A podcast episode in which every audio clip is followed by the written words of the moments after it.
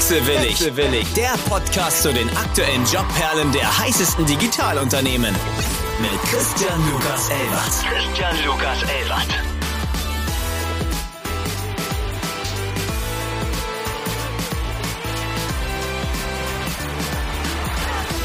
Einen wunderschönen guten Morgen an alle Wechselwilligen da draußen. Ich freue mich sehr, heute wieder zwei Gäste begrüßen zu dürfen.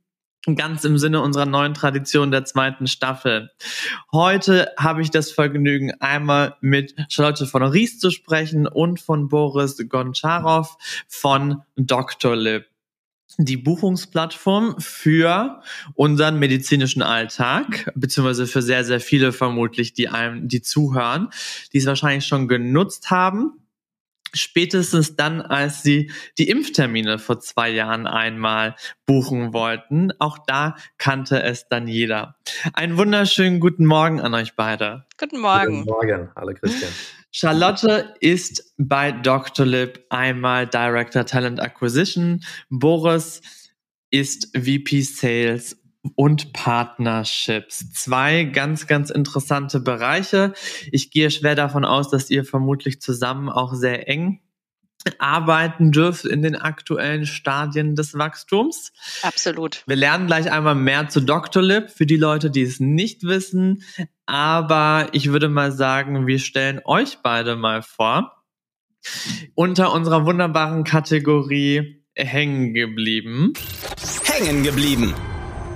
Ich habe mir natürlich einmal eure Lebensläufe angeguckt und ihr seid nicht die Start-up-Brut, wie sie im Buche steht, sondern ihr seid tatsächlich hängen geblieben auf Umwegen.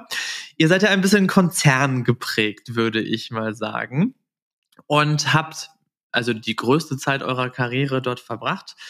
Boris ist ich würde ihn schon fast als Newbie in der Startup-Branche bezeichnen.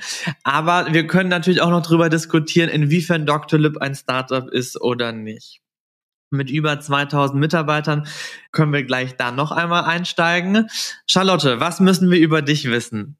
Genau, ich denke, du hast das schon ganz gut erzählt. Äh, als Newbie in der Startup-Szene würde ich mich gar nicht bezeichnen, weil tatsächlich mein aller, allererster Job war tatsächlich in einem kleinen Unternehmen von dreien gegründet, wie man für die Automobilbranche Prototypen gießt.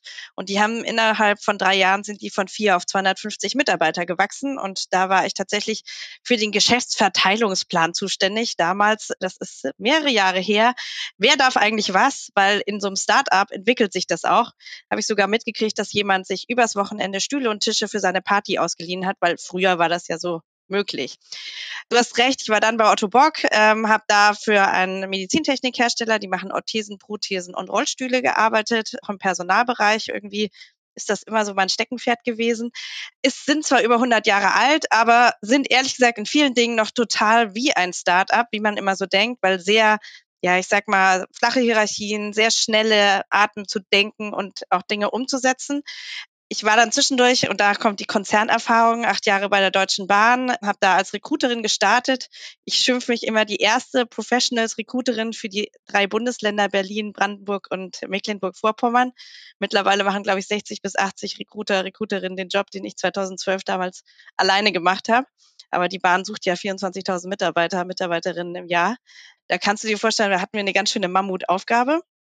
Und dann klassischerweise, und das ist, finde ich, als Recruiterin oder gerade aus dem Recruiting-Bereich cool, bin ich eine Bumerang-Mitarbeiterin. Ich bin nämlich dann wieder uh, zurück zu Otto zurück. Bock.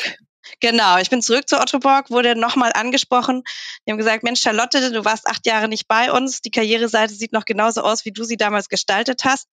Danke, nettes Kompliment, aber nach ist acht Jahren könnte man schon was verändern. Mitarbeiter? Genau, genau. ähm, das war auch erst, ehrlich gesagt, mein erstes Projekt, da wieder alles wieder auf neu zu machen. Habe da auch das ganze Recruiting-Abteilung nochmal aufgebaut, Sourcing-Abteilung, Employer Branding nochmal neu gemacht, etc. Und dann kommen wir zum Thema hängen geblieben oder neu. Ich wurde tatsächlich angesprochen für Dr. Lib und dachte zuerst, ach cool, die App kenne ich ja, ähm, habe sie selber viel genutzt, bin Mutter von drei Kindern und übernehme da natürlich auch die ja, gesamte Gesundheitsbusiness bei uns in der Familie, ist ja klar. Und dann dachte ich, naja, ist ja mal wieder spannend, auf der anderen Seite zu sein. Ich höre es mir mal an.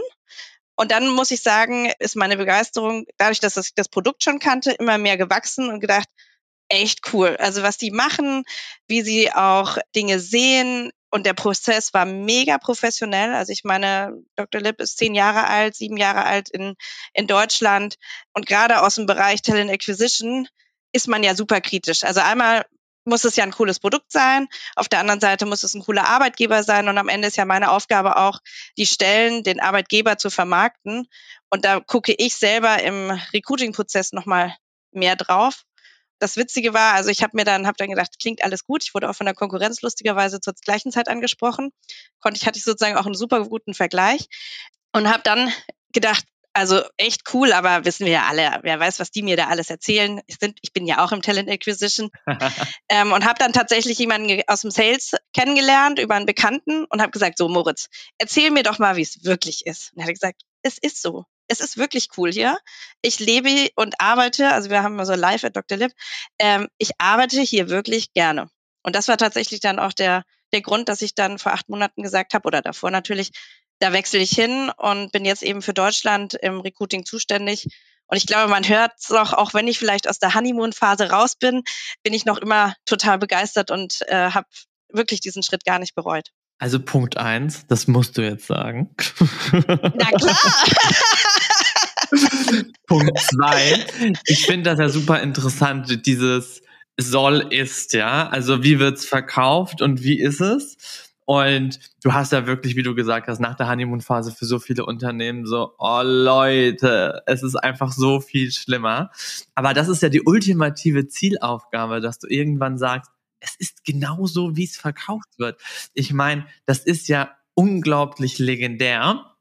Und äh, mein dritter Comment, ihr werdet ja, glaube ich, so als relativ konträre Abteilung dargestellt, ja, als Sales und Partnerships und einmal Talent Acquisition. Für mich persönlich, ich, beziehungsweise ich glaube, das ist de facto auch so, ist ja Talent Acquisition ja auch Sales, aber einfach in die andere Absolut. Richtung. Das heißt. Vertrieb und Marketing. Absolut. Das heißt, ihr seid euch ja super, super nah in der Hinsicht. Ja, Absolut. Deswegen mögen Boris und ich uns auch so gern. Wie lange bist du jetzt bei Dr. Lip? Ähm, ich bin seit Oktober bei, bei Dr. Lip. Äh, Nochmal zum Punkt, wir mögen uns. Wir mögen uns nicht nur, sondern wir arbeiten super eng zusammen. Und in der Tat, 99 Prozent meines Jobs ist Talent Acquisition. Davon lebt jede Vertriebsorganisation. Also sag mal raus, was müssen wir über dich wissen? Wie bist du aus der Telekommunikationsbranche im Health-Bereich gelandet. Charlotte hatte ja so zwei, also zwei Otto Bock-Stipp-Visiten. Ne? Wie bist du denn darauf gekommen? Charlotte, hast du diesen Nebenton gehört, als er gesagt hat, Telekommunikation? ja, okay. ich sag aber nichts jetzt. Wir räumen mal mit allen Vorurteilen auf. Also, meine Startup-Karriere begann relativ früh, und zwar mit sieben Jahren. Ich bin geboren und aufgewachsen in der Ukraine und äh, gefühlt hat jeder dort irgendwie, irgendwie ein Startup gehabt, Anfang 90er. Mein erstes Geld habe ich mit Panini-Bildchen verdient auf dem Schulhof und ein allererstes MLM-Modell aufgestellt. Ja. Ähm, zu Wholesale-Preisen die Dinge eingekauft oder auf dem Schulhof verkauft, die Fußballbildchen. Schwer skalierbar gewesen, aber äh, war so der erste Einstieg in, in meine vertriebliche Karriere. Relativ früh Blut geleckt, was es heißt, zu verkaufen und auch Geld zu verdienen. Viel als Schüler gemacht, auch als Student. Immer so kleinere Startups äh, irgendwie für mich auch aufgezogen, aber eher als ein Solopreneur und dann über äh, lange und viele Umwege in der, wie du sagst, in der Telekommunikationswelt gelandet. Ja, die letzten zehn Jahre auf Papier hören sich nach einem Konzernleben an. In der Tat war es äh, schon mehr als Startup als Konzern. Äh, in meiner letzten Rolle habe ich für einen großen Telekommunikationskonzern, der mit dem Can Do als Slogan, den jeder bestimmt kennt, neben dem Geschäftskundenvertrieb in der Kernorganisation auch ein eigenes Startup, Vertriebsstartup mit aufziehen und hochziehen dürfen.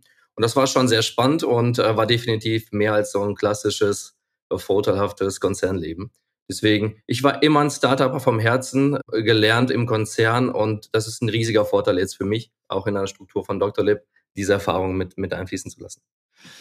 Jetzt musst du mir aber verraten, wann der Punkt kam, dass du gesagt hast, oh nee, Leute, kein äh, Can-Do mehr, I can't anymore.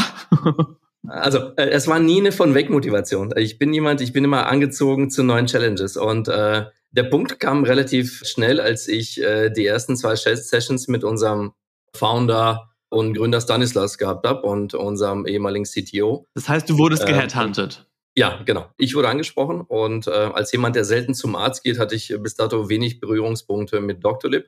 Meine Frau allerdings schon, ja, die wusste sofort, was Sache ist. Und als ich angefangen habe, und das, der Prozess lief über Wochen, mich auch mit Dr. Lib zu beschäftigen, und Dr. Lib hat einen sehr intensiven Interviewprozess. Ich glaube, ich hatte sieben, acht Interviews und mehrere Case Studies. Und das ist das Schöne, weil man Zeit hat, äh, sich auch mit der Company, mit der Kultur mit den Themen zu beschäftigen. Und in diesem Research habe ich festgestellt, hey, das ist einfach phänomenal, weil, du hast es vorhin erwähnt, äh, Buchungsplattform für Termine, wir sind mehr und vielleicht können wir gleich mal darauf eingehen, wer wir tatsächlich sind und was wir vorhaben. Und unsere Vision ist so klar seit Tag eins, wir leben die nach, im zehnten Jahr genauso wie die am Gründungstag festgelegt wurde. Und ich war so geflasht, dass ich gesagt habe, das ist die Chance, äh, die ich ergreifen möchte. Und für mich war immer klar, ich will in diese verrückte Startup-Scale-Up-Welt und äh, für mich der perfekte Umstieg, wenn du so willst. Ich finde das ja ganz interessant. Das Onboarding muss ja schon richtig gut gegriffen haben nach fünf Monaten. Es ist Boris Vision und er spricht nur noch von wir. Also Hut ab.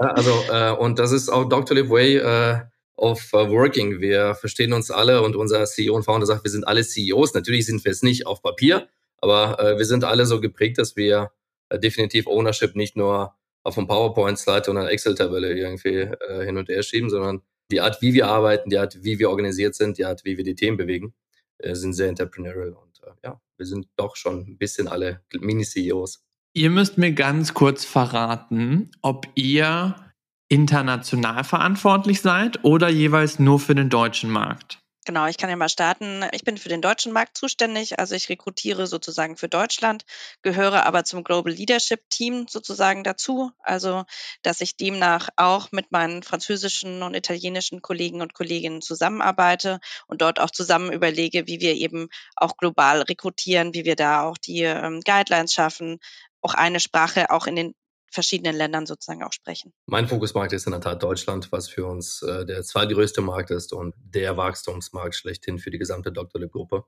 Ich glaube, wie für jedes Startup und Scale-up, if you can make it in Germany, you can make it anywhere. Das stimmt. Dann lasst mal einen kurzen Abstecher zu Dr. Lib machen. Ich bin mir nicht ganz sicher, ich müsste nochmal nachgucken. Aber ich glaube, dass ihr eigentlich die ersten Gäste seid, die nicht für ein Startup arbeiten, welches in Deutschland gegründet wurde, mehr oder weniger. Kommt drauf an, wie man es sieht. Tatsächlich wurde Dr. Lipp äh, 2013 in Berlin in einem Café sozusagen die Idee ist dort geboren, aber tatsächlich ist es ein französisches Unternehmen. Okay. Das ist schon mal gut zu wissen. Jetzt kommen die Insider hier raus. 2013 ja. gegründet und mehr oder weniger ein französisches Unternehmen, was sich aber sehr schnell dazu entschieden hat, auch in Deutschland zu wachsen. Ein französisches Unicorn mit einer sehr, sehr, sehr, sehr soliden Bewertung. Und da müsste mir jetzt helfen, ob das tatsächlich stimmt. Im Moment wird es geratet, also das habe ich zwei Headlines entnommen, wird es geratet als Frankreichs wertvollstes Startup. Ist das immer noch der Fall? Wir sind keine Marktanalysten, aber wir, wir, vertrauen den gleichen Informationen, die du hast, Christian, ja. Und wertvoll ist nicht nur in der Bewertung in Euro, sondern wahrscheinlich auch im Impact, wie wir sind. Wir sind seit wenigen Wochen auch eine Mission-Driven Company. Das ist ein besonderer Status, vor allen Dingen in Frankreich. Das heißt, neben dem Unicorn, der eher für die ja, äh, Startup-VC-Welt ein spannender Titel ist, ist für uns einfach wichtig, diesen Status zu bekommen. Und ähm, wir sind durch und durch purpose-driven. Das ist auch etwas, was uns stolz macht. Äh, viele behaupten es, wir machen es, weil wir auch einfach in der Branche sind, die äh, einen direkten Purpose hat. Aber ja, wir sind definitiv eine der größeren äh, Startups in Europa. Ich kann vielleicht dazu auch nochmal erzählen, kurz bevor ich meinen Vertrag unterschrieben habe, habe ich meinen Onkel in Frankreich angerufen und habe gesagt, so, Sag mal, also hier in Deutschland kenne ich die App, aber ist natürlich echt noch ein kleines Unternehmen. Was sagst du denn zu Dr. Lib? Er so, Charlotte, Charlotte, You made it. E everywhere. Jeder kennt Dr. Lib in Frankreich, weil die ganzen Impfungen sozusagen über Dr. Lib in Frankreich gingen. Und wir waren dann auch in, im Urlaub in Frankreich. Da habe ich auch gedacht, naja, wenn jeder den kennt, dann frage ich doch mal unseren Taxifahrer, ob er wirklich Dr. Lib kennt. Tatsächlich. Und allein ich sind dieser Satz You made it fand ich Wahnsinn. Also so äh, wird es tatsächlich in Frankreich auch wahrgenommen. Das ist so krass. Ich hatte das auch schon in anderen Folgen mal besprochen. Die Wahrnehmung der Familie, die nicht in diesem Universum unterwegs ist. Also man muss wirklich irgendwann so einen großen Name droppen, dass sie verstehen, ach, du machst ja wirklich was mit Hand und Fuß. ja gut, also mein eigener Vater, Ingenieur seit also der hat als Trainee angefangen und hat in Rente aufgehört bei der gleichen Firma. Der meinte, bist du sicher? Also, äh, du warst doch bei der Bahn und das war ein Konzern und willst du nicht, also willst, überleg dir das doch nochmal. Es ist ein Unterschied. Also, das waren tatsächlich die unterschiedlichen Wahrnehmungen, ja. Wer möchte mir einen kurzen Elevator-Pitch über Doctolib geben, wenn es nicht nur die Buchungsplattform ist? What is Doctolib? Das, ich glaube, das ist auf jeden Fall ähm, äh, mein Part. Jedoch freue ich mich, Boris, wenn du ergänzt, sozusagen auch in, als äh, aus Mitarbeitersicht. Ähm, genau, ganz klar hatten wir ja schon gesagt, zehn Jahre alt äh, das Unternehmen in Frankreich, äh, sozusagen ein französisches Startup, aber wirklich auch seit sieben Jahren in Deutschland. Headquarter ist Berlin. Wir sind aber an 13 verschiedenen Standorten in Deutschland vertreten und ja, ich sag mal, so Pi mal Daumen sagen wir immer so ein bisschen 3000 Mitarbeiter, Mitarbeiterinnen, die eben für Dr. Lib arbeiten. Ich kann einfach nochmal aus meiner, meiner Sicht auch sagen, aus meiner Brille, was ich sehr schätze am Arbeitgeber Dr. Lib ist die Art der Kommunikation. Das fängt schon im Onboarding an. Also du hast gesagt, wir sind irgendwie alle noch beide so geflasht. Das fängt ehrlich gesagt bei uns schon im äh, Fünf-Tage-Bootcamp in unserer Dr. Lib Academy an. Wenn dort dann der Geschäftsführer zu dir spricht und erstmal dich sozusagen erklärt, was ihn treibt oder warum er auch bei Dr. Lib arbeitet. Also danach ist man, finde ich, schon ein bisschen gebrainwashed. Also ich war danach völlig geflasht und dachte, coole Firma. Und tatsächlich finde ich es toll. Ich mache das selber. Einmal im Monat ähm, geben wir den New Joiners sozusagen eine Übersicht. Wer sind wir? Was machen wir? Und die Führungskräfte, die da eben auch vorstellen, die nehmen sich da wirklich Zeit, auch den neuen Mitarbeiterinnen, neuen Mitarbeitern da auch die Werte, aber auch die Inhalte und wie wir arbeiten, wie wir miteinander arbeiten, auch näher zu bringen also finde ich schon das erste, was ich, was mir als erstes schon sehr aufgefallen ist, eine sehr hohe Wertschätzung auch hier, ein sehr hohes, ja, ich sag mal auch Fokus auf Caring. Dadurch, dass wir natürlich auch in der Healthcare-Branche sind und auch im Bereich, also ich sag mal auch unser Ziel ist, die Gesundheitsbranche zu verbessern, zu, ja, ich sag mal, endlich mal so zu machen, dass man damit auch arbeiten kann, merkt man aber, dass dieses, diese Art, was zu verändern, auch was umzusetzen, auch wirklich hier so in, in, in jedem drin ist, aber gleichzeitig auch so dieses Fokus auf People, Fokus auf den Menschen. Ähm, und das ist wirklich nicht so dahergesagt. Ich bin ja im Personalbereich und sehe ja, wie viele vielen Initiativen wir haben, dass sich die Leute bei uns auch wirklich wohlfühlen sag mal, die typischen Benefits haben wir alle mit dem Thema Gesundheitszuschuss, äh, ich sag mal auch Urban Sports Club. Also ich sag mal, wir haben diese ganzen typischen Benefits, die ganz, ganz viele großen und kleineren Firmen haben. Was wir aber zusätzlich haben, ist sowas wie Parental Care Program. Das heißt, dass man noch einen dritten Monat auch noch nehmen kann als Elternzeit. Also das wird auch groß geschrieben oder halt auch das ganze Thema Aktienprogramm Boris hat es gerade auch schon gesagt. Oh, dazu komme ich nochmal. Entrepreneurs, ja genau. Also, dass wir auch alle teilhaben sozusagen an der Firma. Und ich sag mal, also viele Dinge werden halt einfach super gut transportiert, auch in der Kommunikation. Also monatliche Geschäftsführungsmeeting, also wo die Geschäftsführung informiert, einfach auch nochmal, auch vor allem auch immer der People Officer, also unser CPO ist auch immer dabei, der immer wieder auch erklärt, was sind wir neue HR- oder Personalprogramme dabei aber auch, was ich sehr bewundere, monatliche Meetings, wo die Geschäftsführung Frage und Antwort steht. Also werden wirklich alle Fragen gestellt. Wirklich cool, muss ich ehrlich sagen. Ganz offen. Und das sind, also sag ich mal jetzt aus meinem, also einmal aus meiner Recruiting oder Talent Acquisition Brille, ganz, ganz viele Dinge, die richtig sind und wirklich schon sehr, sehr gut aufgestellt sind. Also da können wir uns absolut, also sind wir nicht klein oder können wir uns überhaupt absolut messen mit anderen Firmen. Auf der anderen Seite aber auch wirklich eine sehr, sehr coole Kultur, weil wir einfach, auch weil einfach sehr coole, sehr bestimmte Werte halt auch gelebt werden. So, Boris, du darfst noch ergänzen. Sehr gerne. Ich will vielleicht noch ein paar Sätze sagen, was wir denn tatsächlich tun, um auch mal Christians Intro vielleicht mal ein bisschen zu ergänzen. Dr. Lips Mission ist super einfach. Wie gesagt, ist seit Tag eins nach wie vor die gleiche. Wir streben nach einer gesünderen Welt. Ja? Und da haben wir zwei Missionen, die wir verfolgen. Zum ersten, wir wollen den Alltag von allen Gesundheitsfachkräften verbessern. Wie tun wir das? Wir haben die modernste Software und Technologie. Wir nennen das Patientenbeziehungsmanagement-Tool. Du kennst und alle kennen uns als sozusagen die Terminbuchungssoftware. Äh, ein smarter Kalender, der die Patienten auf der einen Seite verbindet mit in Echtzeit mit, mit, mit unseren Ärzten und medizinischem Fachpersonal. Wir sind aber viel mehr. Unsere Produktsuite zieht weiter. Wir haben eine Lösung für Videosprechstunden. Wir haben einen Messenger, der die Ärzten erlaubt, verschlüsselt Ende zu Ende effizient zusammen zu kommunizieren. Warum ist das so wichtig? vor allen Dingen in Deutschland. Überlegt mal, ich gebe nur eine Zahl. Ärzte schicken sich, nein, wir machen es anders, Christian. Meine Schätzfrage an dich. Was glaubst du, wie viele Ärztebriefe werden in Deutschland jedes Jahr verschickt? Oh, ganz viele. Äh, schätz mal. Bin da ganz schlecht drin. Das sind wie diese Gläser, ja, ja. wie viele Reiskörner sind da. Das ist eine völlige Katastrophe. Mit meinen Schätzungen müssten das Fässer sein. Etliche Millionen. Wahrscheinlich ja, im höheren zwei- bis dreistelligen Bereich. Wow, mega gut geschätzt. 144 Millionen. Vielleicht sollte ich meinen Versuch doch nochmal starten mit diesen komischen Wettspielen. Der Lauf zu Tipico gleich, ja? Quasi. Sehr gut. Ja, ja. Äh, die Anzahl der äh, Brieftauben, die zählen wir sozusagen nicht mit, ja, äh, für uns. Ich habe das, ich meine, jeder, der irgendwie mal involviert war, wenn du einen Arzt wechselst und die wollen die Akten nicht rausgeben oder man guckt sich einmal unsere Impfpässe an, ja.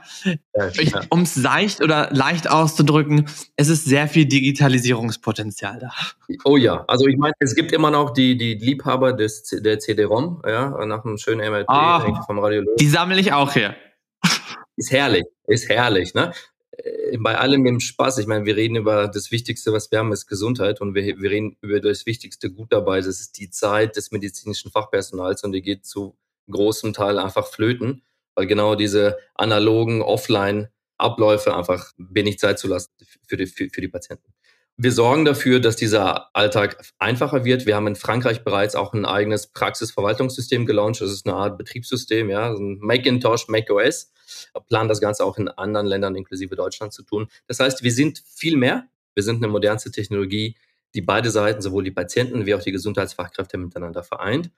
Äh, nur, dass du mal ein Gefühl bekommst und vielleicht auch die Zuhörer, wir haben 70 Millionen Patienten europaweit, verteilt über Frankreich, Deutschland und Italien. 70. Und allein in Deutschland äh, sind wir bei knapp 13 Millionen.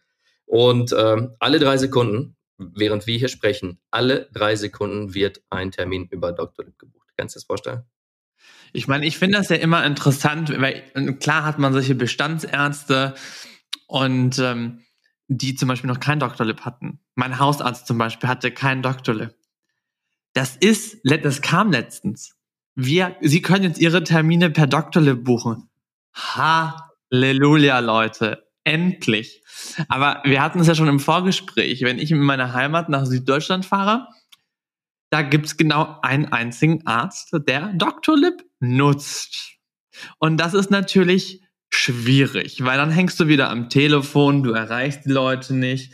Und vor allem Ärzte in Süddeutschland, die haben ja so tolle Öffnungszeiten, so zwei Stunden am Tag, am besten auch nur drei Tage die Woche. Das ist das, das ist natürlich dann auch eine kleine Lotterie. Ich spanne jetzt mal einen Bogen mit einer ganz kleinen Hypothese, die vermutlich Boris relativ gut in die Arme spielen wird. Ich gehe mal schwer davon aus, ihr heiert ja relativ viel und ihr sucht, weil ihr wachsen möchtet. Ich gehe davon aus, dass wenn man wachsen möchte in solchen nicht urbanen Gegenden, dass äh, das sehr, sehr viel Überzeugungsarbeit und edukativen Content äh, bedarf und ihr dafür vermutlich eure Teams auch etwas anders aufstellen müsst. Du vermutest ganz richtig, lieber Christian. Vielen Dank. Den, äh, den Pass nehme ich gerne auf. ähm, vielleicht mal ganz kurz auch mal zu dem Kontext und warum es in deiner wunderschönen Heimatstadt Baden-Baden ist, äh, vielleicht noch weniger Ärzte, Doktorlib-Ärzte gibt als vielleicht in Berlin.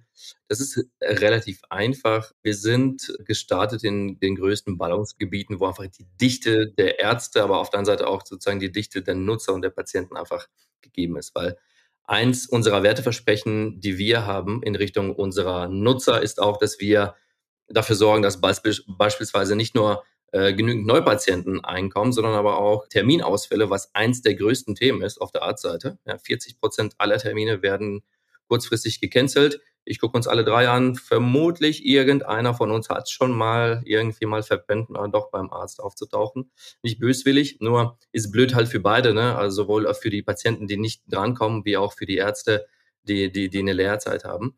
Und um diese Werteversprechen auch zu liefern, brauchen wir natürlich eine gewisse Nutzung auf beiden Seiten. Deswegen die Strategie war, äh, in den größten Ballungsgebieten, in den größten Regionen, Hotspots Deutschlands anzufangen. Und wir haben dort signifikanten Marktanteil. In Berlin kennt uns jeder, in Düsseldorf, in Köln, in Hamburg, in München. Da sind wir präsent, auch marketingseitig.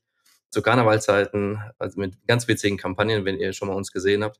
Und ja, definitiv, der nächste Step ist in die wunderschönen B- und C-Städte, so nennen wir das, vorzudringen. Dafür brauchen wir Talente, dafür brauchen wir Vertriebs-Rockstars. Und wir bauen dafür auch eine Partnerschafts- und Vertriebsorganisation, die flächendeckender ist. Das heißt, wir streben auch Wachstum an über regionale Partner. Das sind beispielsweise Praxisberater oder IT-Systemhäuser, die schon mit der Praxis in Kontakt stehen, die vielleicht gewisse IT-Umstellungen durchführen. Also ganz klassisches B2B2C. Genau das, ja. Und das ist auch, äh, liegt auch zum Teil auch äh, in, in, in der Verantwortung meiner Teams. Das heißt, wir sind dort deutlich flächendeckender und ähm, wollen bis zu der letzten Arztpraxis durchdringen, weil wir einfach fest daran glauben, dass alle durch diese Plattform profitieren. Das heißt, Charlotte und du, ihr seid euch ja noch näher, weil ich würde ja tatsächlich fast deinen Sales weniger als Sales bezeichnen, sondern auch mehr als Akquise. Ja, absolut. Ja, ganz ehrlich, hat sich ja auch gedreht. Also ich meine, Boris und ich sind beide angesprochen worden und so ist es auch. Also unsere meine Recruiter, Recruiterinnen, Sourcer, Sourcerinnen suchen vor allem auf den einschlägigen Plattformen nach äh, neuen Kollegen, Kolleginnen, aktuell tatsächlich Sales Managerin in Stuttgart oder Sales Manager zum Beispiel auch in München. Also in jedem unserer großen Städte suchen wir gerade ähm, Vertriebler. Und das machen wir tatsächlich mit Akquise, also dass wir auch tatsächlich ansprechen. Obgleich, wir haben jetzt ja eine große Brandkampagne gehabt, auch eine Arbeitgeberkampagne. Und da werden die Leute auch auf uns aufmerksam und sagen, ach stimmt, äh, ich kenne zwar die App, aber ein Arbeitgeber ist das vielleicht auch. Und davon profitieren wir gerade immens. Zwei Fragen. Ich glaube einmal an Boris. Wenn ich mir jetzt vorstelle, ihr möchtet jetzt die Nicht-Ballungsräume, also B- und C-Städte einmal ähm, als Kunden gewinnen, kann ich mir das als ganz klassischen Außendienst vorstellen. Das heißt, die Leute, die tauchen da wirklich im Alltag auf bei den Ärzten und sagen, hi, ich bin's. Frage eins und Frage zwei, wenn ihr sagt, ihr rekrutiert gerade in Stuttgart und in München, ist das dann eine One-Man-Show oder wie darf ich mir das vorstellen? Weil dann ist natürlich super, das ist dann eine Frage in Richtung Charlotte. Dann ist es natürlich schwierig, auch diese Person in das Dr. Lib Arbeitsuniversum zu integrieren. Ja, Super Frage. Und äh, das ist vielleicht ein super Zeitpunkt, um jetzt so ein bisschen über die interne Organisation zu sprechen. Vorab, wir haben eine sehr besondere Zielgruppe. Ja? A, weil die Ärzte zeitlich sehr eingebunden sind. Wir haben nur beschränkte Möglichkeiten, über der Woche, über den Tag hin zu pitchen. Das sind meistens die bekannten Mittagspausen. B, da sind Menschen, die sind nicht unbedingt affin für IT. Die sind ausgebildet worden als Mediziner. Und da braucht es auch einen besonderen Akquiseansatz. Gestartet in Frankreich und Deutschland sind wir tatsächlich ausschließlich über eine Local Sales Organisation. Das heißt, Außendienstmitarbeiter, die tagtäglich nichts anderes tun, wie in der Praxis anzurufen, einen Termin zu ergattern, zu pitchen und zu closen. Und aber auch äh, die Schulung durchzuführen, um auch alle Features zu erklären, um auch am Ende ja, äh, die, die, die Nutzung zu haben, was für uns ultra wichtig ist. So sind wir gestartet, also eine sehr generalistische Rolle, haben festgestellt, wir können noch effektiver und auch effizienter sein, wenn wir fokussierter sind und haben jetzt in Deutschland einen mehrstufigen Ansatz.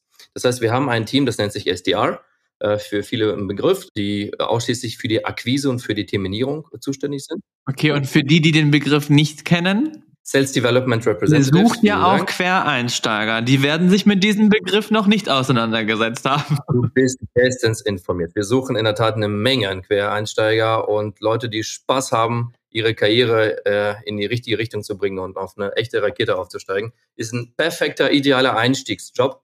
Auch für alle, die vielleicht bis dato noch nicht viel mit Sales geschnuppert haben, weil das ist der Einstieg in diese phänomenale B2B-Sales-Welt die ich so liebe. Und äh, die Auf das Aufgabenspektrum ist, dass äh, wir dort ein Team haben, das tagtäglich Spaß daran hat, Ärzte und Praxen anzurufen und, äh, und, und zu terminieren und dafür zu sorgen, dass auch dieser Lead intern auch vorqualifiziert wird und an einen Kollegen oder eine Kollegin draußen in der Fläche übergeben wird. Dann geht's weiter. Wir haben zwei Vertriebsteams. Die einen sind Außendienstler sozusagen und die anderen sind Innendienstler. Wir nennen das Local Sales und Inside Sales. Das ist so ein bisschen gestaffelt nach unterschiedlichen Clustern und nach Fachrichtung. Und die sind dann verantwortlich dafür, vor Ort zu sein, ein Demo zu zeigen. Und man muss ja mal überlegen, wie das funktioniert. Ne? Also in so einer Arztpraxis, das ist ja auch ein lebendes Ökosystem. Da arbeiten medizinische Fachangestellten, Praxismanagerinnen, äh, Ärzte, äh, Azubis, Praktikanten und alle müssen abgeholt sein, weil das wird ein das neue Tool sein, mit dem die arbeiten. Das heißt, wir müssen heute nicht nur Überzeugungsarbeit leisten, sondern wir müssten auch alle Strippen ziehen und alle ja, für uns begeistern. Also eine super spannende, eine super herausfordernde Aufgabe im Pitch. Und ähm, wenn wir dann erfolgreich sind, was wir sehr häufig sind, weil wir jeden Monat bis zu 1000 neue Ärzte anschließen. Das läuft ja auch runter wie Öl, ne? ja, ich meine, äh, ich, ich nehme die Stahlvorlage, ja. Du musst mich nur bremsen. Du hast hier mit Vertriebler zu tun.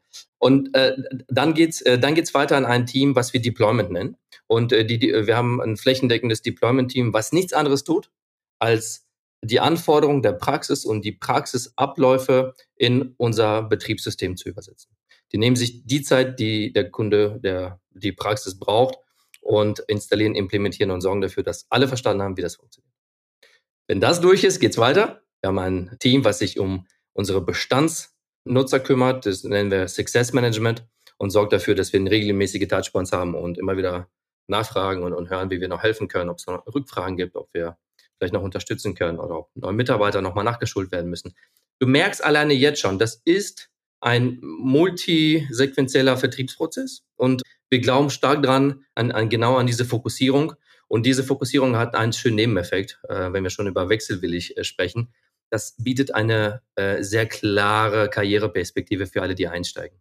Äh, sowohl in Richtung einer Führung, weil wir viele Führungskräfte haben. Wir versuchen, die Leute relativ schnell zu entwickeln und relativ schnell auch mit einer Teamverantwortung äh, zu verknüpfen, aber auch in Richtung einer fachlichen Vertriebskarriere, in Richtung unseres indirekten Vertriebspartnerschaftsteams, was wir gerade erst aufbauen, oder in Richtung unseres Hospital-Teams. Da geht es mehr um Krankenhäuser, ähm, sehr komplexes, ultraspannendes Business, Ausschreibung, die größten, der größten Kliniken, die natürlich nochmal eine ganz andere Anforderung haben als vielleicht klassische Arztpraxen oder MVZs. Und du merkst alleine da schon, es ist ein einfach ultra spannendes Umfeld, um sich zu entwickeln und nicht nur äh, die Karriereleiter nach oben zu marschieren, sondern vielleicht auch mal durch Sidestep äh, sich neue Skills anzueignen.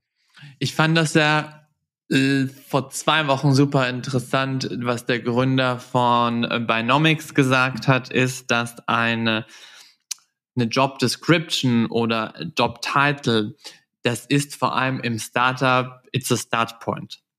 Das ist nicht wie in einem Konzern dein Titel für die nächsten fünf, sechs Jahre, sondern das ist deine Startposition. Im besten Fall ist es eine Pole Position und daraus kannst dann alles machen. Und du kannst nach vorne, du kannst nach links, du kannst nach rechts. Und es scheint mir ja, dass es bei euch genauso klingt. Absolut. Also ich denke, da, damit werben wir auch und zeigen auch, eine Weiterentwicklung ist möglich. Ich sag mal, man sieht es an unseren Stellen. Du hast gerade auch gesagt, Titel, versteht man das? Also wir schreiben tatsächlich die Stellen auch immer mit verschiedenen Titeln auch aus, damit das eben auch, dass man sich auch abgeholt fühlt und auch versteht, was mache ich denn da genau? Und tatsächlich auch dann, ja, okay, also ich habe auch eine andere Möglichkeit, ich kann mich weiterentwickeln vom Inside Sales auch ins Field Sales, also sozusagen nach draußen, wenn ich auch dann direkt ähm, Ärzte, Ärztinnen auch treffen möchte oder dann auch mehr in die Strategie gehen möchte oder mehr ins Training. Wir haben eine sehr große Organisation für Sales Training, Sales Academy. Diese quer, ich sag mal, rüberhüpfen sozusagen horizontal ist auch total möglich. Du hattest gerade auch nochmal gefragt, One-Man-Show. Also ist es nicht. Ähm, es fängt natürlich erstmal damit an, erster Kontakt. Kontakt ist erstmal natürlich die äh, Recruiterin, der Recruiter, aber dann auch relativ schnell, dass man die Führungskraft kennenlernt, das Team auch kennenlernt, auch den, ich sag mal, der City Manager, der auch dann für diese Stadt zuständig ist, aber auch den Regional Manager, also wer ist sozusagen auch für diese Region zuständig, dass man auch schon ein sehr umfassendes Bild bekommt, mit wem habe ich denn eigentlich da zu tun, wie ticken auch da die, die Leute gerade wenn man vielleicht Quereinsteiger ist oder halt auch, ähm, ich sag mal, neu im Berufsleben, ist das ja total wertvoll, da auch einen umfassenderen Einblick zu auch bekommen. Habt ihr dann quasi in jeder Stadt so einen Hub? Yes, ja, also sind wirklich äh, eigene Abteilungen. Da merkt man auch, dass ein Team Spirit ist da. Ich war jetzt zum Beispiel gerade in Leipzig vor paar Wochen. Super nettes, lustiges Team kam der Sales Manager und die Deployment-Kollegin zurück von dem Arzttermin. Die hatten dort eben das System implementiert. Und dann brachte er plötzlich einen großen Kuchen mit und meinte, ja, meine Mutter wohnt gegenüber und die hat uns mir gerade noch einen Kuchen mitgebracht. also haben wir dann alle zusammen Apfelkuchen gegessen und haben darüber gesprochen, wie das war mit der Implementierung. Ich habe mal so einen ganzen Tag mitgemacht, also morgens das Hunting, da sitzen die alle wirklich nebeneinander am Telefon ähm, und rufen Ärzte, Praxen an und fragen eben nach Terminen, äh, wollen sich vorstellen. Man merkt äh, wirklich auch einen sehr coolen Team-Spirit untereinander, auch Unterstützung, wenn jemand auflegt, dass dann der andere sagt, hey, da hättest du vielleicht noch das und das sagen können oder probiert das oder dies nochmal. Und dann war ich auch bei zwei Praxisterminen auch dabei. Und genauso wie Boris sagt, man hat da so viele verschiedene Menschen, die man dort trifft, ähm, wirklich von den vorne am Empfang, sag ich mal, die medizinischen Fachangestellten, bis tatsächlich Arzt, Ärztin und dass man da halt auch erklärt, warum ist das überhaupt ja ein Tool, was man auch braucht und also sehr spannend, da auch die verschiedenen Reaktionen zu, mitzubekommen. Ich hatte jetzt Glück, ich hatte da zum Beispiel eine Kinderärztin und die hat gemeint, geht es nicht anders, dieses Buch und dieser Computer. Ich bin hier in der Praxis von meinem Vorgänger und irgendwie glaube ich, mein Mann ist auch ITler. Wir überlegen die ganze Zeit, geht das hier nicht besser? Und da habe ich gesagt, ja, kann ich verstehen. Und ich finde, bin auch überzeugte Nutzerin mit drei Kindern. Sie so, ja, ich habe auch drei Kinder und das ist, da wird man ja verrückt hier. Also es war sehr lustig, wie da auch so ein Gespräch in Richtung Optimierung. Ähm, ich möchte es auch meinen Arbeitsalltag so gestalten, dass es, ja, ich sag mal, auch für den, für den Arzt, die Ärztin halt auch praktischer ist. Die haben ja auch noch ein Privatleben. Ich habe da so eine kleine Idee. Ich weiß, dass der Arzt von meinen Eltern, das sind zwei Generationen, der Herr Professor und der hat, glaube ich, einen Sohn oder eine Tochter. Meine Mutter kommt da in Teufelsküche, wenn sie Termine buchen muss. Ich schicke Boris später mal die Praxis und dann gucken wir mal, wie lange das dauert. ja, ist doch eine gute, gute Challenge bis der Anruf da ist, unter 15 Minuten. Okay. Wir können auch gerne gemeinsam kommen, wenn du willst. Aber ich als Externer weiß ja nicht, okay, vielleicht weiß ich es, wenn meine Cousine da arbeitet, aber das wäre natürlich ein einfaches Spiel. Wir nehmen den heutigen Tag, notieren uns das einmal und dann mache ich mal einen Follow-up in zwei Wochen bei Boris und dann kann er mir verraten, ich glaube, das darf er ja gar nicht, auch wegen Datenschutz, ne? Naja, ich kann jetzt zumindest sagen, ob der Termin stattgefunden hat, ne? Da, da verraten wir, glaube ich, nicht so viel. Genau, ja. und dann werde ich einfach mal warten, wie lange das dauert, bis ich den äh, lieben Herrn Doktor auf der Plattform sehe. Das fände ich doch mal eine ganz gute Challenge. Absolut. Sehr gut, finde ich sehr gut. Let's do it. Das freut mich. Sehr cool. Tatsächlich wäre das nicht mein erstes Involvement mit Dr. Lip. Ich habe es ja tatsächlich ähm, schon erwähnt gehabt, als wir das erste Mal gesprochen hatten. Wir hatten es ja vorhin ganz kurz von soll und ist, was die meisten Leute versprechen oder über einen Vorgang äh, sagen. Ich hatte ja das Vergnügen, auch von Dr. Liv geheadhuntet zu sein oder worden. Richtig, genau. Das heißt, ähm, das ist natürlich super interessant, weil das, was ihr alles jetzt schon beschrieben habt, bin ich ja einmal im Express durchlebt. Ich habe, glaube ich, nur zwei Runden gemacht, kann aber aus meiner persönlichen Erfahrung sagen, dass das sehr, sehr angenehm und professionell war, sehr transparent ähm, bei mir war es tatsächlich, glaube ich, einfach kein Match, weil ich in etwas kleineren Organisationen zu Hause bin. Aber höchst, höchst spannend, das einmal ähm, zu begleiten und habe daraufhin aber jemand anderen weiterempfohlen und äh, habe da mehr Runden mitbekommen. Daher sehr, sehr angenehm, das einmal live durchlebt zu haben und ich kann nichts Negatives berichten. Sehr gut, das freut mich natürlich. Nein, das war tatsächlich von allen Gesprächen, die ich in den letzten Jahren hatte, eines der strukturiertesten, äh, durchgeplantesten, aber auch, was ich immer sehr, sehr wichtig finde, das zuverlässigste. Also wenn man sagt, man meldet sich bis dahin, wir melden uns bis Ende der Woche. Ja. Never heard again. Ähm, nein, also tatsächlich alle Timelines, die äh, angezeigt worden sind, wurden auch eingehalten. Es war eine sehr transparente und eine offene Kommunikation. Daher von mir definitiv fünf Sterne. Yeah! Gerne. Lass uns festhalten, das ist kein gesponserter Podcast, ja. Äh, der Moderator hat keinen Anreiz und keinen Incentive. Das, das stimmt, das könnte wirklich so klingen, ne? Das müsstest du noch sagen, ja, genau. Nein, aber was du sagst, ist genau, was am Ende ja da ist. Einmal die Customer Experience ist genauso auch wichtig und bei der Candidate Experience. Und gerade einmal Arbeitgeber natürlich, aber natürlich auch Produkt. Also ich muss da auch wirklich dahinter sein, dass wir auch vor allem auch Kandidaten, Kandidatinnen, die wir ansprechen, da auch zuverlässig sind, weil das sind ja der erste Touchpoint und du denkst dir schon, ah, okay, wenn die mich also dann zurückruft, dann sind die wahrscheinlich auch im, im echten Leben sozusagen, wenn ich dort arbeite, auch zuverlässig und ich, ich kann ihnen vertrauen. Und das wollen wir auch im Bewerbungsprozess schon rüberbringen, dass wir da einfach auch ein zuverlässiger, äh, trustworthy ähm, Arbeitgeber sind bauen auch in jede Prozessstufe Feedback ein. Also jeder Bewerber, Bewerberin hat die Möglichkeit, uns auch ein ehrliches Feedback zu geben, wie er oder sie das empfunden hat, mit Kommentaren. Und die geben wir dann halt auch weiter an die verschiedenen Abteilungen, die im Bewerbungsprozess auch involviert sind. Und vielleicht was noch wichtig ist zu ergänzen, weil du hast vorhin über Job Description gesprochen. Wir sehen zu, dass wir den Menschen kennenlernen. Und wenn wir feststellen, dass dieser Mensch für diese konkrete Rolle vielleicht nicht der richtige Fit ist, dann wird dieser Mensch definitiv relativ zeitnah auch an äh, vielleicht eine an andere Stelle weitergeleitet, wo wir das haben, das könnte ein Mensch sein. Und das ist unsere Philosophie und das leben wir. Ich fand das super, was du sagst mit JD und das ist auch mein Karrieretipp an alle, die zuhören. Macht bisschen mehr, was auf dieser JD steht. Ja, Job Description ist erstmal nur, wie du sagst, ein Starting-Punkt und ich hatte vor zwei Wochen eine Runde mit äh, jungen Menschen, die äh, noch neu oder an Anfängen ihrer Karriere sind, oder klassische Frage, ne? Wie bist du, was gibt es da für Tipps, wie kommt man vorwärts in dieser Karriereleiter. Ich hatte eigentlich nur einen Tipp parat. Macht verdammt nochmal ein bisschen mehr, als in der JD steht. Das ist eigentlich super easy. Das finde ich, das finde ich aber ganz interessant. Ich glaube, wenn man etliche Jahre Berufserfahrung in dieser Branche hat, dann merkt man irgendwann oder man ist sich auch dessen bewusst. Also, wenn man 70 Prozent dessen irgendwie erreicht, gut und schön.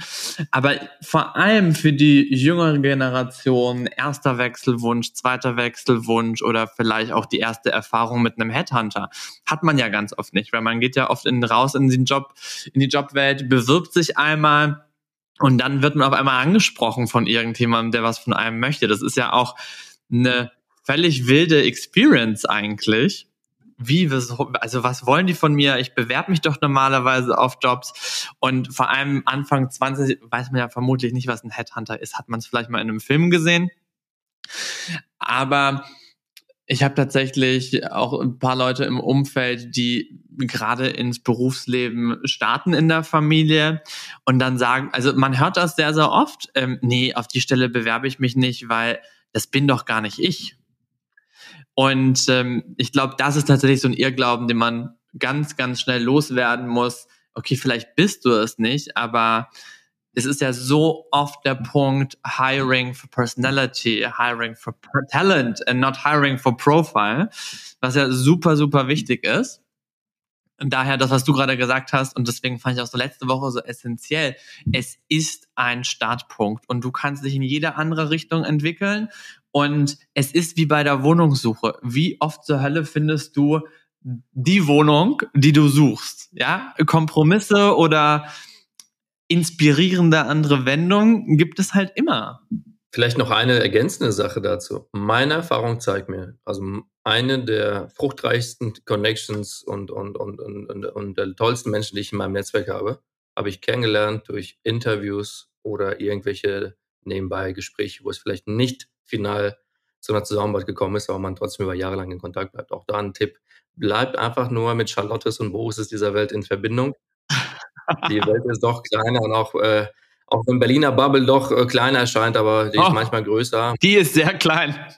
Die ist, wahrscheinlich ist die tatsächlich kleiner als gedacht und es macht total viel Sinn, einfach in, in Kontakt zu bleiben und äh, über LinkedIn, Xing, whatever sich zu finden. Die ist sehr klein. Uns, uns ich bin jetzt auch letzte Woche, ich komme, äh, bin gestern aus dem Ausland gekommen, paar tausend Kilometer entfernt saß vorgestern ein vorheriger Podcast-Gast einfach neben mir im Café. Also never be safe. Nein, nein. Überall nein. sind sie. Ja, das stimmt. Also ich bin ja äh, jetzt dadurch, dass ich geschäftlich öfters in Berlin bin, aber ich treffe immer wieder irgendjemanden in der U-Bahn-Stelle oder wie auch immer und denke mir, das kann ja nicht sein, ja.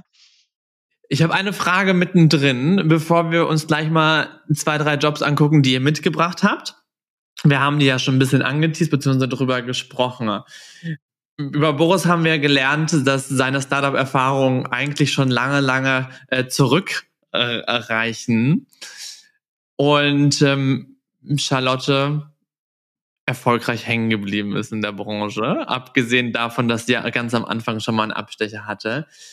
Was waren denn eure verrücktesten oder beklopptesten Geschichten, die ihr im Startup-Kontext erleben durftet? Habt ihr da was parat? Also absolut habe ich da was parat. Ähm, also erstmal natürlich die fünf verschiedenen Milchsorten, die man immer im Kühlschrank findet, von der Mandel, Hafer und was weiß ich, alles Milch ich bin totaler Fan von, weil ich habe tatsächlich Laktoseintoleranz und finde es total cool, auch solche Milch zu finden. Aber ich muss sagen, jedes Mal finde ich es immer wieder witzig, das zu sehen, während man beim Konzern noch 20 Cent für einen schlecht, schlechten Kaffee reinschmeißt in die Maschine und da sieht man das. Das ist schon lustig, muss ich ehrlich sagen. Also ich zahle da 20 Cent für, eine, für einen schlechten Kaffee. Also das ist das eine. Aber das andere, was richtig schön ist, habe ich vorhin schon erzählt, Mutter von drei Kids und an sich ähm, ist der eigene Geburtstag als Mutter eigentlich meistens, sorry to say, bescheuert, weil man eigentlich meistens andere Leute einlädt und alles so vorbereitet, dass es eigentlich für einen irgendwie schön ist oder vor allem für die Kinder schön ist. Aber die, letztes Jahr hat mir Dr. Lipp ein ganz tolles Geburtstagsgeschenk gemacht. Wir waren nämlich zwei Tage in Paris ähm, für einen People-Workshop da war es so, dass wir halt erstmal einen Workshop gemacht haben, äh, was wollen wir für im Bereich HR noch weitermachen. Hatten dann noch Social, ähm, soziales Engagement. Also wir haben damit, habe ich zum Beispiel dann mit äh, Flüchtlingen Basketball gespielt. Und abends fand da halt eine fette Party auf der Seine in so einem Partyboot statt. Es gab französische Häppchen äh, und Cocktails. Also ganz ehrlich, vielen Dank, liebe Dr., lieber Dr. Lipp, liebe Dr. Lipp, Arbeitgeberinnen, Arbeitgeber, wie man auch immer sagt. Mein 40. Geburtstag was very cool. Hätte ich nie gedacht, dass ich äh, auf einem Partyboot abends auf der Seine meinen 40. Geburtstag feiere und dann auch von meinem Team einen riesen fetten Kuchen bekommen habe als 40 und meinten, Charlotte kann das ab, die kann die Zahl ab. ich sage, ich hab, musste schon schlucken, aber okay. Nein, es war sehr cool. Also auch äh, wenn da 200 Leute dir Happy Birthday singen und so weiter. Das klingt super, super schön. Ähm, ich verstehe ein bisschen, was du meintest. Ich hatte das in einem kleineren Scale meinen vorletzten Job habe ich angefangen und dann hieß es am allerersten Tag, ich hatte meinen ersten Arbeitstag, also du fliegst nach Chicago und ich bin nach Chicago geflogen, habe da meinen ersten Arbeitstag gehabt und hatte fünf Tage später Geburtstag. Ich war so, okay, ich werde jetzt nichts groß dagegen sagen können, weil obviously macht es nicht Sinn, für zwei Tage rüber zu fliegen. Ne? Und war mit einem komplett neuen Team, Leuten, die ich nicht kannte, in einem neuen Job und an einem neuen Ort dann irgendwann Anfang Mai auf einem Rooftop von unserem Gebäude und wunderschöner Skyline View, tolles Wetter, Happy Birthday. Und das sind halt Sachen, wenn man sich's aussuchen würde, vermutlich nicht. Aber wenn man es erlebt hat, unvergessliche Erinnerung. Also ich hätte es mir sogar ausgesucht. Ich fand's wirklich cool. wow, mega cool. Mega cool. Ich kann mit euren romantischen Skyviews und mithalten, aber ähm, normalerweise sind meine Geschichten immer sehr, sehr absurd. Daher das war das war das Schönste und Romantisierteste. Aber du kannst gerne. Ich, ich, ich toppe es heute. In eine, okay, tief, in eine tiefere Schublade greifen. Ja, ja ich toppe es. Nein. Ähm, also keine Sandfahrt und so. Ähm, ich glaube, vorhin erzählte Metro, ich hatte das Privileg, ein eigenes Startup hochzuziehen und das coolste Erlebnis, was ich hatte, ist, wir hatten in Essen, also abseits von eigenen Headquarters, ein eigenes Büro angemietet 13. Etage, Blick aufs Ruhrgebiet, phänomenal, ja. Und diese Reise, und ich habe es äh, knapp anderthalb, bisschen mehr äh, Jahre begleiten dürfen, diese Reise aus diesen leeren Räumen bis hin zu 40 plus Mitarbeiter und dieser lebendigen Atmosphäre, die ist der Wahnsinn. Aber oh, die Reise dahin war, eine, äh, war einfach ein purer Stress, purer Fun, purer Adrenalin und einfach äh, ist eine Beschleunigungskapsel. Ja, deswegen, das ist so ein bisschen sehr auf der Metaebene meine Startup-Experience. Alles falsch gemacht, was man falsch machen konnte. Und man glaubt, ein Startup innerhalb des Konzerns müsste noch einfacher sein zu gründen. Teilweise ist es nicht der Fall, aber eine Menge gelernt und würde ich jederzeit nochmal neu machen. Ach ja, es sind immer solche Erinnerungen, wo man sich denkt, würde man es nochmal machen, aber auf der anderen Seite sind das alles Learnings, die man mitgenommen hat. Und man hat sich bewusst für diese Reise entschieden, Leute, ja. Niemand hat uns da reingezwungen. Und aller wechselwillig, man kann ja auch immer wieder sich was, man kann sich auch verändern, also. das stimmt wohl. Leute, ihr habt mir drei Stellen mitgebracht. Einmal den Sales Development Representative, den SDA, wie Boris den vorhin schon mitgenannt hat. Dann haben wir einmal den Sales Manager in Stuttgart. Darüber haben wir mehr oder weniger ja auch schon gesprochen. Und den Inside Sales Manager Quereinstieg. Haben wir mehr oder weniger eigentlich auch schon besprochen, als wir über die verschiedenen Stages der Akquise von neuen Partnern gesprochen haben.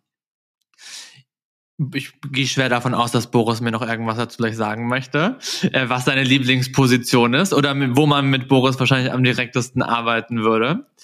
Worüber ich aber euch gleich nochmal wirklich äh, sprechen möchte, ist also dieser bunte Blumenstrauß an Benefits, den ihr auf einen wirft. Das ist ja, das ist wild, ne? Also man kann es nicht anders sagen. Ich weiß nicht, ja. ob das einfach damit kommt, dass ihr schon so groß seid und irgendwie durch diverse Erfahrungen gegangen seid. Aber wenn ich mir angucke, Mobilitätsangebote, Parent Care Program, Trainingsangebote allgemein, wenn man sagt, man möchte seine Sprachkenntnisse erweitern, ähm, Mokka Care, Urban Sports, Erstattung von öffentlichen Verkehrskosten, da, wenn ich das einmal gegenrechne, dann sind meine ganzen Fixkosten im Monat relativ niedrig. Super ja, gut, plus, hast du gut gerechnet, genau. Super gerechnet. Plus, und ich glaube, da sind, äh, das sind zwei wichtige äh, Benefits, die wir noch vergessen genau, haben. Genau, da wollte ich ein relativ großes Thema draus machen, weil da darf ich natürlich auch aus meiner eigenen Erfahrung sprechen, dass mir das sofort auch proaktiv angeboten wurde.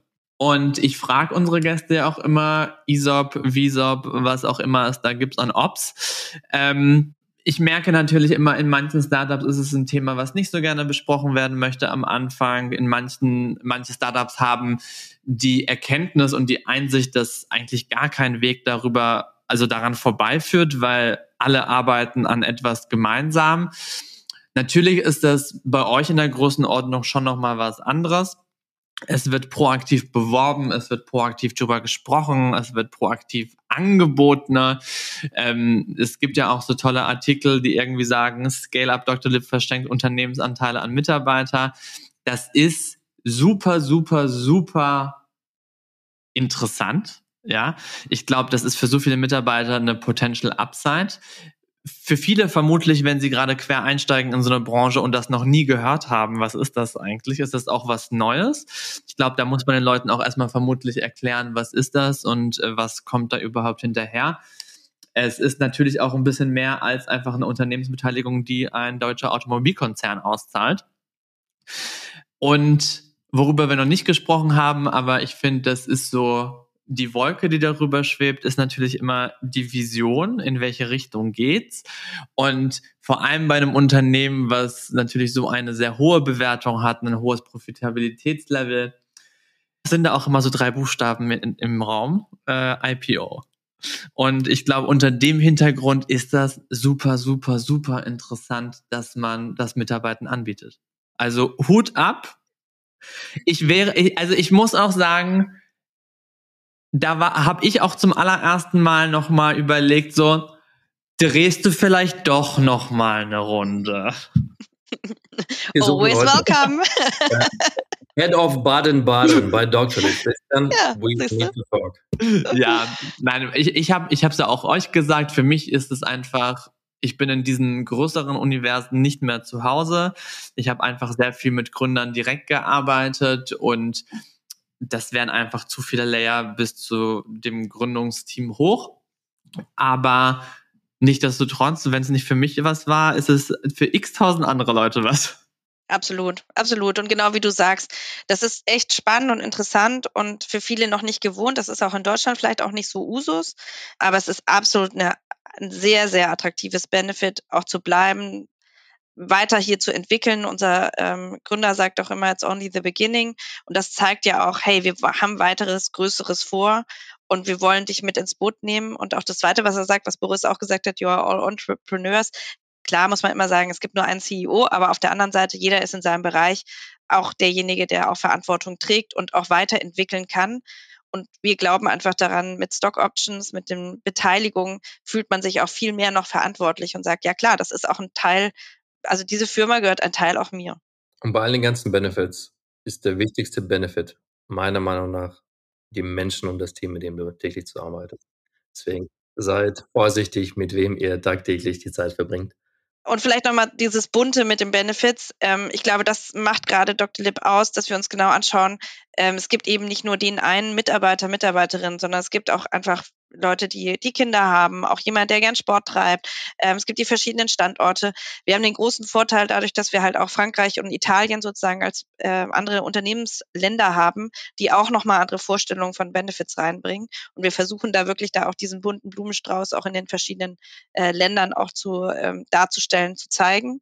Und das ist gerade auch das Schöne, weil man da einfach über die Ländergrenzen hinweg denkt und sagt, okay, ach cool, gute Idee in Italien, das können wir auch in Deutschland anbieten. Ich finde das sehr interessant, weil ihr habt ja zum, also ich lieb's ja, jedes Startup, mit dem ich spreche, die nennen ja ihre Mitarbeiter anders. Hier sind wir bei den Doktorlibbern angekommen. Ja, genau. wir hatten ja schon Emmys, Dr. Liber, I saw them all. Ich liebe aber das nächste Wortspiel, ist ja auch einfach das Doktoberfest. Wow. Wow, ja. wow, wow, wow, wow. ja, wir haben viele solche Wortspiele, ist sehr schön, ja. Ich, ich finde es zum Beispiel ganz klassisch. Ich meine, ich habe in einem Startup gearbeitet, was also es war völlig ungewöhnlich. Wir hatten eine betriebliche Altersvorsorge. Ich weiß, dass es die absolute Ausnahme ist, sehe aber, dass es tatsächlich bei euch auch der Fall ist. Ja, absolut, genau. Und auch Gesundheit ist gerade, ich meine, wer sollte, also gerade wir als Firma sollten das auch anbieten, dass es da einfach die Möglichkeit gibt, da auch um die eigene Gesundheit sich zu kümmern. Higher, higher, higher. Boris, welche Position suchst du am meisten? Wo drückt der Schuh? Wir suchen überall und an allen Stellen und du hast, glaube ich, drei super spannende Jobs vorgestellt. Für alle, die sich noch unsicher sind, wohin die Reise gehen kann, aber irgendwie intuitiv spüren, Vertrieb ist doch vielleicht ein Einstieg in eine sehr coole Karriere und ich kann dort eine Menge lernen, empfehle ich definitiv in Richtung SDR und Inside Sales. Äh, für alle vielleicht, die ein bisschen Vorerfahrung haben und mal schon mal reingestuppert haben in, in, in B2B-Vertrieb, aber einen echten Vertriebsjob mit Purpose suchen in einer coolen Company, die wächst, die jeder kennt und die echten Mehrwert liefert für die Gesellschaft, ist definitiv äh, die Rolle der Regional Manager, wie zum Beispiel in Stuttgart. Oder auch andere seniorige Stellen, über die wir heute nicht gesprochen haben. Ich suche beispielsweise immer noch auch erfahrene Leute, die im Partnerships-Team mit aufbauen, die sowohl strategisch, aber auch operativ äh, Lust haben, dort äh, Business Development zu machen. Ähm, eine Menge an Stellen. Guckt rein, schreibt uns an auf LinkedIn. Wir sind äh, aussagefähig zu fast allen Jobs und wenn nicht, dann stellen wir sehr schnell Kontakt her zu den jeweiligen Kollegen. Ja, also ich meine, es sind ja gerade ganz viele äh, traurige Geschichten, die man ja überall gerade liest. Also wir stellen ein, wir haben gerade über 70 Stellen auch in Deutschland ausgeschrieben und gerade, was du auch richtig gesagt hast, wir we are looking for personality, also wirklich ähm, so viel Vorerfahrung und so weiter sind in vielen unserer Jobs gar nicht vonnöten. Ähm, wir sind offen für Quereinsteigerinnen. Also wenn das, wenn das sozusagen eine Idee ist, sehr, sehr gerne. Und wir, wir beraten auch, so wie du jetzt auch unsere Recruiterin ja kennengelernt hast, sie denkt weiter, sie denkt mit ähm, und überlegt, was vielleicht bei Boris nicht passt, passt vielleicht aber bei einem anderen Hiring Manager, Hiring Managerin. Also, Wäre ich nicht schon einmal im Prozess gewesen, hätte ich zumindest jetzt vermutlich meine Bewerbung abgeschickt. Ach, super. Und was wir jetzt als Neues machen, das probieren wir gerade aus, dass wir auch mehr Einblicke geben. Was macht man denn genau? Und wir haben einen Dr. Day, so viel zu Dr. Lip und Dr. Liber und so weiter. Ein Dr. Day und ähm, wer dann wirklich mal hinter die Kulissen gucken möchte, ähm, der ist eben nach dem zweiten Stage sozusagen auch eingeladen, mit vor Ort zu kommen, mitzuhanden, mit in eine Praxis zu gehen, etc., ähm, um da einfach auch mal zu spüren, wie funktioniert das für mich. Und wir finden das gerade halt auch wertvoll für Quereinsteigerinnen oder auch Menschen, die vielleicht im Vertrieb sind, aber vielleicht aus einer ganz anderen Branche kommen, auch zu verstehen, ah, das mache ich also jeden Tag. Ich meine, das ist ja, auf der einen Seite sagst du, das ist ja sehr jobspezifisch, was mache ich eigentlich den ganzen Tag? Auf der anderen Seite sind ja solche Formate, wie wir es gerade hier machen, super, super interessant. Was ist eigentlich hinter der Job Description? Wie sieht ein Arbeitsalltag hinter den Toren von Dr. Lib aus? Und ich meine, wir hatten ja E-Mail-Kontakt und ich finde es immer sehr interessant zu sehen, wie die Signaturen von den Leuten aussehen. Und bei euch finden sich ja relativ viele Bullets über Facebook, Twitter, LinkedIn, TikTok, YouTube. Also und unser Sales Podcast, also den kann ich wirklich ans Herzen legen. Da versteht man auch noch mal mehr. Also auch äh, Christian, unser äh, Sales Director, ähm, moderiert doch selber und da kriegt man doch ganz sehr, sehr viele sehr coole Insights. Genau, super interessant, dass ihr einfach auf so vielen Plattformen äh, vertreten seid. Und ich glaube, da kriegt man vermutlich einen ganz guten Tag gefüllt. Ja. Closing Wisdom. Charlotte, eine Frage an dich aus der äh, Talent Acquisition Perspektive und später an Boris aus der Sales Perspektive. Was würdest du Bewerbern beziehungsweise vielleicht auch einfach Young Talents in general mitgeben? Vor dem Bewerbungsprozess meinst du oder auch im Bewerbungsprozess? Beides. Beides, ja. Ich denke mal, eine gute Vorbereitung ist immer wichtig. So wie du sagst, wir haben ganz, ganz viele Kanäle, wo man sich über uns informieren kann. Wir haben einmal natürlich die Stellenanzeige, die Karriereseite, aber natürlich auch TikTok, Instagram, den Podcast etc. Da mal reinhören, reinschnuppern. Was ich sehr, sehr schätze an Bewerber, Bewerberinnen, ist viele Fragen stellen. Am Ende, ihr seid es, die da wirklich viel Zeit in der Arbeit verbringen, dort gestalten wollt. Ähm, ich würde denjenigen, der mir den Job verkauft, löchern hoch und runter, weil am Ende entscheidet das ja auch, wie, wie ist es am Ende dort auch zu arbeiten. Ich frage immer meine Lieblingsfrage auch selber im Vorstellungsgespräch, warum bist du bei Dr. Lip? Also ich sage mal, ich als Bewerber würde immer diese Frage stellen, sagen, also warum bist du, warum stehst du jeden Montag auf und arbeitest bei Dr. Lip? Ähm, weil ich dann halt auch einfach sehe, wo ist die Begeisterung und warum, ja, was motiviert den oder denjenigen auch, kommt da auch eine Antwort, ja, also wie gut kann derjenige selber das auch verkaufen. Also das sollte man als Bewerber, Bewerberin auf jeden Fall diesen Spieß in Anführungszeichen auch umdrehen und diese Frage stellen. Boris. Die Charlotte hat mir die zwei wichtigsten Punkte vorweggenommen, die äh, nicht nur wichtig sind für jedes Jobinterview, aber für, für, für alle erfolgreiche Sales-Leute. Äh, Punkt eins, bereitet euch einfach bitte vor. Und Punkt zwei, stellt da verdammt gute Fragen. Das macht nicht nur den Prozess spannend, sondern am Ende auch äh, erfolgreichen Sales-Menschen. Ähm, und für alle, die begeistert sind und äh, die sozusagen diese, äh, in, in diese tolle Sales-Welt einsteigen wollen, nutzt die Chance, wie ein Dr. Lip die hat, schnuppert rein. Wenn ihr noch keine Erfahrung habt in, diesem, in dieser Sales-Welt, schnuppert rein und lasst euch begeistern oder auch nicht. ähm, aber ja, ist auch fair. Ich habe äh, die tollsten Feedbacks von Leuten, die mir nach Interviews sagen, vielen lieben Dank, Boris. Äh, das war eine sehr wertschätzende Absage und vielen Dank vielleicht für deinen Tipp. Ich äh, bin jetzt glücklich als Junior Marketing Managerin bei XYZ. Ich sehe das auch als unsere und auch persönlich als meine Aufgabe, auch unbekannten Leuten, Bewerbern, die sich Zeit nehmen im Gespräch, vielleicht auch mal zu reflektieren und sagen, ich glaube, es könnte schwierig sein. Warum? Weil die Erwartungshaltung vielleicht andere sind, äh, die man hat an so einem Vertriebsjob. Aber gute Fragen, gute Vorbereitung ist der Schlüssel. Das stimmt. Ihr Lieben, wir nähern uns äh, dem Ende. Ich hoffe, dass unsere Zuhörer sehr, sehr viel über Dr. Lip kennenlernen und lernen durften, wie so ein Alltag aussieht, wie ein Bewerbungsprozess aussieht und was eventuell die richtige und die falsche Motivation ist beziehungsweise sind, um einen Job zu wechseln. Ich möchte mich erstmal bei euch für eure Zeit bedanken. Ich bin auch sehr froh, dass wir es zu dritt gemacht haben. Fand super, super interessant. Und ähm, meine letzten Abschlussworte beziehungsweise meine letzte Abschlussfrage. Ihr habt ja jetzt schon viel gesehen, ihr wart viel unterwegs. Wenn es nicht jetzt Dr. Lib wäre, kurz und knackig, wo würden wir euch sehen, wenn alles egal wäre? Lustigerweise haben wir, äh, du hattest uns ja gesagt, dass diese Frage wahrscheinlich auch kommen könnte. Vielleicht. Ähm, da hatten Boris und ich auch uns unterhalten. Ich habe nochmal drüber nachgedacht. Ich finde es cool, dass Boris bei mir nämlich einsteigen möchte, weil mein Traumberuf ist nämlich, wir haben lange in Berlin gewohnt, jetzt wohnen wir auf dem Land. Ähm, wenn ich hier aus meinem Bürofenster gucke, sehe ich hier eine tolle große Scheune und die würde mich Ach, das würde mich so äh, freuen, die einmal umzubauen in einem Coworking, aber auch Lernung, Learning Center oder Begegnungszentrum und würde da halt gerne Recruiting-Trainings geben. Und da würde ich halt gerne den Boris einladen, dort halt auch Sales-Trainings zu geben. Also das wäre so meine, meine Vision. Das haben wir jetzt, das haben wir jetzt festgehalten. ich muss ja sagen, ich finde diese Frage so ultra interessant, weil das ist von, ach, ich mache doch schon, was ich, äh, was ich immer machen würde, über ich hätte auch kein Problem, einfach einen Blumenladen aufzumachen und dass ihr euren Wunsch nun kombiniert habt, ihr seid definitiv die Ersten. also man muss natürlich dazu sagen, ich habe den kombiniert. Ich weiß jetzt nicht, wie Boris Antwort ist. ja, also äh, die geht in die ähnliche Richtung, nur dass ich keine Scheune habe und äh, ein bisschen weiter weg bin vom ländlichen. Ähm, ich wollte immer ein Lehrer werden. Äh, also ich hatte immer Spaß am Lernen und Lehren. Welche Fächer und, ist die Frage? Ja, das war ich mir immer sehr unschlüssig. Ich bin, äh, ich, ich begeister mich für viele Themen, ja.